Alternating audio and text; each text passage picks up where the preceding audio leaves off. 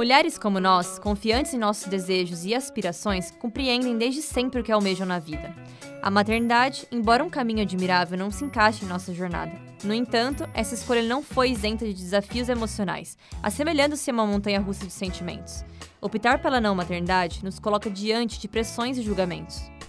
Neste último episódio da nossa série, vamos mergulhar nas narrativas de mulheres destemidas, que, como nós, encaram a pressão ao fazer as escolhas autênticas para sua vida. Vamos investigar as motivações por trás de suas decisões, os obstáculos que tiveram de superar e como descobriram o suporte necessário para desafiar as normas sociais. Eu sou Laura Cavalari e convido você a acompanhar esse episódio de hoje. O caminho para a liberdade de escolha da mulher começa aqui no podcast Essa Escolha é Minha.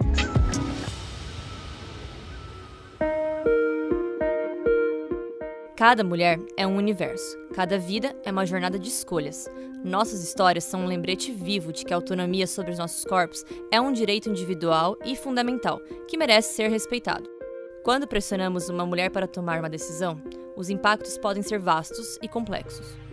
Mas não são apenas minhas palavras aqui, mas sim as conclusões da psicóloga especializada em gênero Daniele Leal, que compartilhou conosco as implicações psicológicas para as mulheres que decidiram não ter filhos. Olha, as consequências, né, é, como ainda é uma coisa individual, né, a mulher não tem filho, ela vai fazer da vida dela o que ela quiser, ela é livre para isso, né, ela é livre para escolher se ela quer ter filhos ou não, né, assim, como é visto ou como é entendido, eu gosto de acreditar que cada um faz a melhor escolha para a sua vida, uma vez que né, conseguiu se haver com essa decisão, conseguiu pensar nisso e decidir, não quero ter filho. A partir daí é livre-arbítrio, assim. E a gente, mulher, né, a gente não deveria ser julgada, nem execrada, nem criticada, porque a gente fez uma escolha que a maioria não consegue fazer. Às vezes as mulheres até sabem que não querem, mas por uma pressão social, por uma pressão religiosa, por uma pressão familiar, acabam tendo. E, e assim, muitas vezes também é muito difícil olhar para uma escolha que você poderia ter feito e não fez. É muito difícil. Então, acredito que por isso também que as mulheres são tão criticadas, as mulheres que não têm filhos, né, que bancam a decisão, são tão criticadas. Essa sensação de culpa que muitas mulheres carregam simplesmente por terem um útero não é algo novo. A psicóloga Daniele, que abriu esse leque de desdobramentos, relembra a história que a mulher atravessa desde o século XVIII até os dias atuais. A, a capacidade de procriação é, é uma capacidade biológica. O que a gente pode questionar é o que foi construído em cima dessa capacidade biológica. Muitas mulheres falam, ah, mas isso. É, e aí a gente vem de novo, né? Por discursos que são do século XVIII. A partir do momento que nosso útero é cooptado pelo Estado para a reprodução de novos cidadãos, de novos pagadores de impostos, e quanto mais melhor, começa a se criar uma coisa que vai bater muito no narcisismo da mulher, mas é um dom divino, né? uma capacidade que só a mulher tem, que Deus te deu né? Você está negando a natureza da mulher que é procriar. Então, várias instâncias do poder vão se apropriar desse discurso. Né? E eu acredito que é isso que gera culpa nas mulheres que se sentem, que passam por isso, ou que, ou que veem pensamentos, se sentem culpadas por não ter filhos. Eu estou abdicando de um dom, de uma capacidade. Né? E, e não, gente, é apenas a capacidade biológica, senão a gente não existiria. Né? Mas abdicar disso, de novo, a gente volta no lugar da afronta. Você com todas as capacidades, tantas mulheres querendo ter filhos e não conseguem, e você aí é, negando, virando as costas, quase como se fosse uma ingratidão. Desde então, as mulheres enfrentam essa carga de culpa e pressão em todos os aspectos da sua vida. A sociedade muitas vezes se mostra implacável quando decidimos desviar do caminho chamado, abre aspas, tradicional, fecha aspas. E a escritora e jornalista Talita Rebouças compartilha suas próprias reflexões sobre essas pressões. Pressão social, claro, né? Desde sempre, o meu aposto foi Talita Rebouças, que não tem filho, lança 15º livro. Talita Rebouças, que não é mãe, lança primeiro filme. Então, é óbvio, né? A pressão da sociedade, a sociedade é muito cruel com a mulher e a família também acaba, né, reforçando isso. Eu acho que maternidade com consciência, não adianta você ter vontade de ser mãe. Eu acho que a maternidade é aquela maternidade que você vê a mãe é, dedicada, né? Abrir mão. Mas eu acho que ser mãe é abrir mão, sabe? É, você tem que estar pronta para abrir mão. Cada mulher reage de uma forma quando se é culpada por uma escolha que fez. Algumas se martirizam, outras entram em sérias depressões e outras se apegam à sua fé. Eu, quando escuto algumas falas sobre a minha decisão de não ter filhos, eu reajo a essas críticas. Já Adriele Sena, jovem de 24 anos, consultora, nos conta como se apega à sua religião. Olha, é, eu, é, o que me ajuda também, eu sou muito religiosa, né? Sou católica. É, e, e, com, como isso ia me, me machucando, eu sempre entrava em oração e ficava, poxa, Deus, tô magoada tô magoada. E sempre vinha, parece até um filme assim, sabe? Tipo, vinha a cena da pessoa falando aquelas coisas para mim, eu me sentindo culpada e um ser humano péssimo, porque eu não quero ser mãe, nossa, egoísta, meu Deus do céu, né? Mas em seguida vinha memórias de eu. Uma criança no colo, um pano de prata aqui na. no ombro, a vassourinha do lado. Tipo, é, é, tipo assim, a pessoa tá falando aquilo, mas é isso que você quer pra sua vida? Aí eu ficava, não, não é isso que eu quero. Hum, não é, então. Então por que, que você tá triste? por que te magoou? Deixa o povo pensar o que quiser de você. Só você sabe a sua verdade, só você sabe as suas vontades, quem é você de verdade, quem é, como é o seu coração. É, então, assim, orações, desabafos com Deus me, me blindou cada vez mais. Porém, nem sempre a religião vem como algo positivo na vida de uma mulher. Algumas podem ver como apego, esperança e força para lutar contra tudo. Mas outras sentem a pressão da moral religiosa imposta ao sexo feminino. E a psicóloga especializada em gênero, Ana Cláudia, nos conta quais as saídas que ela vê para combater essas pressões psíquicas. Mas uma das formas, eu acho também, de ajudar a fazer esse combate é daqui a pouco se desvincular um pouco da moral que hum, a família já criou sobre o que eles consideram correto. Né? E às vezes essa moral está associada a uma religiosidade, né? ou muitas vezes a um fundamentalismo religioso. Porque o que a gente vê, e às vezes até é uma, uma das causas é a maternidade compulsória, que mães, pais querem que o filho se desenvolva e seja exatamente aquilo que eles imaginaram que a criança fosse às vezes por uma frustração, às vezes por questões econômicas, né, por não poderem, por não poderem ter se desenvolvido daquela forma, mas a gente vê muito isso acontecer. E isso acaba fazendo com que a criança ela sofra uma pressão, né, para ser aquilo e faz com que ela não questione os seus desejos. Né? Então, cria alguém mais limitado, digamos assim, a pensar por si só na sua individualidade. Então, uma das coisas é essa. E eu acho que aí sim a gente entra nessa questão do fundamentalismo religioso, né? E quando a gente tem uma moral daquilo que é definido como certo e errado, extremamente associada a essa religiosidade, as coisas elas podem se confundir.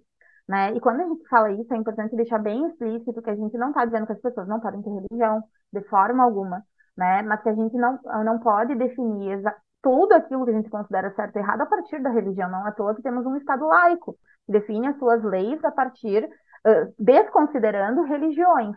Diferente de muitos outros países onde os direitos das mulheres são muito mais afetados. Então, eu acho que uma das formas de ajudar a combater isso, tornar as nossas crianças mais livres, né, nesse sentido. E tornar as nossas crianças, nossos jovens mais livres, é se desprender um pouco dessa moral religiosa, que não tem como a gente negar que existe. E não só dessa moral religiosa, mas eu acho daqueles ideais que a família constrói em cima do que gostaria que a criança fosse, sabe? A família tem uma grande parcela de culpa quando o assunto é imposição social. Perguntas como: Nossa, você não vai ser mãe? Não vai me dar um neto? São alguns modos sutis de nos pressionar, às vezes sem querer, mas que faz a gente duvidar das nossas escolhas. E isso aconteceu com várias de nós, né? Mas também com a influenciadora do canal Sem Filhos, Patrícia Librins. Quando foi questionada sobre sua escolha, ela se manteve firme nas decisões, independente das imposições familiares. Para mim, é, a, a não maternidade, ela, ela significa é, liberdade, e principalmente é um estilo de vida. Para mim é isso, sabe? Eu acho que é, é, o estilo de vida que eu escolhi ter na, na vida assim perfeita que eu almejo para mim. Não cabe uma criança. Então, sabe, realmente não, não tem como. Mas essa pressão, né, como eu vinha falando, ela veio assim de todos os lados. E ela é muito, ela é assim uma coisa muito subjetiva. Nem sempre eu percebia isso como uma pressão. Tanto que no início, pensei, nossa, mas eu nunca sofri essa pressão. E aí eu fui pensando mais, assim, olhando em retrospecto e lembrando de detalhes, de, de falas, assim, eu pensando, caralho, mas isso aqui era pressão. E eu mesma não, não entendia aquilo como pressão. O meu pai várias vezes me perguntava quando que eu ia dar um neto para ele. E eu vejo uh, os meus pais, assim, agora faz muito tempo que eu não vou para lá, mas, assim, ah, sendo bem otimista, assim, quando eu, eu via muito a minha família, era duas vezes por ano. E aí eu falei pro meu pai, pai, por que que você quer tanto ter um neto se você me vê duas vezes por ano, no máximo? Sabe? Que tipo de, de vínculo que você acha que você vai ter com, com essa criança? Então, assim, na verdade, ele, ele não queria ser avô, porque ele não ia ser avô, ele ia ser avô biológico. O que ele queria é que eu fosse mãe. Então, assim, como isso é forte, né? E eu percebia também as minhas amigas, sabe? Ai, mas você não vai ter mesmo, Paty. Ai, mas eu acho que você ainda não conheceu o homem certo. Que quando você conhecer o cara certo, aí você vai mudar de ideia e vai nascer, assim, um instinto materno dentro de você, sabe? Eu falava, não, porque para mim o cara certo, ele também não, não pode querer ter filhos. Porém, as consequências psicológicas não incluem apenas as mulheres que decidiram não ter filhos. Elas abrangem todo o cenário feminino. Então, se optamos por ter filhos, temos diversas preocupações adiante, e se não tivermos, também. Será que há somente um lado certo nessa história? A empresária Juliana Robles, de 52 anos, que passou por diversos desafios de saúde, ainda não desistiu da maternidade. Lembra que você conheceu ela lá no segundo episódio? Ela me mostrou seu ponto de vista porque assim, meu sonho sempre foi.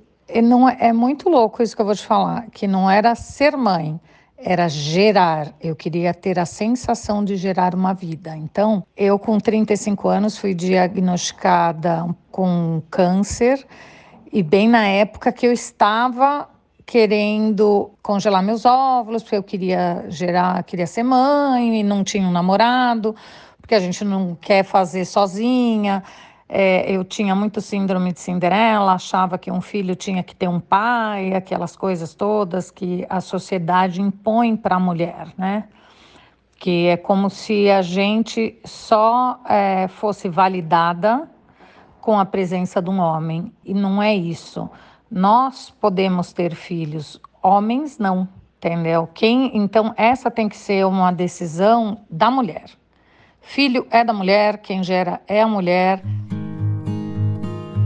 As histórias e perspectivas compartilhadas por essas mulheres maravilhosas que passaram aqui na nossa série, como Adriele Sena, Ana Cláudia Della Justine, Ana Luísa de Figueiredo, Daniele Leal, Georgiane Garabelli, Juliana Robles, Patrícia Librens, Talita Rebouças e Maria Cavalari, deram vida à nossa primeira temporada do podcast Essa Escolha é Minha.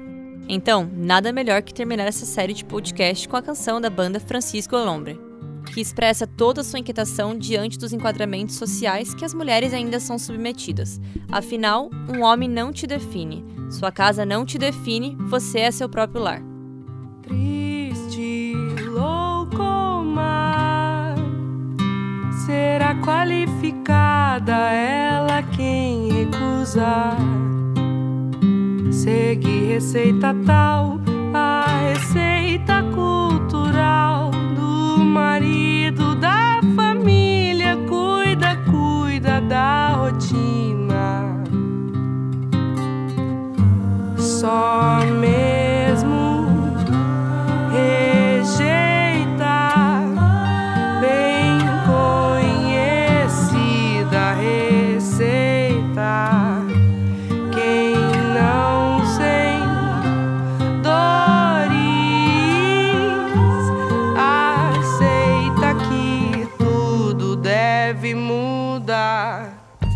Essa é uma produção das alunas de jornalismo da SPM São Paulo, Laura Cavalari e Melissa Alonso. Trabalhos técnicos, Afonso Afonsos e supervisão da professora Patrícia Rangel.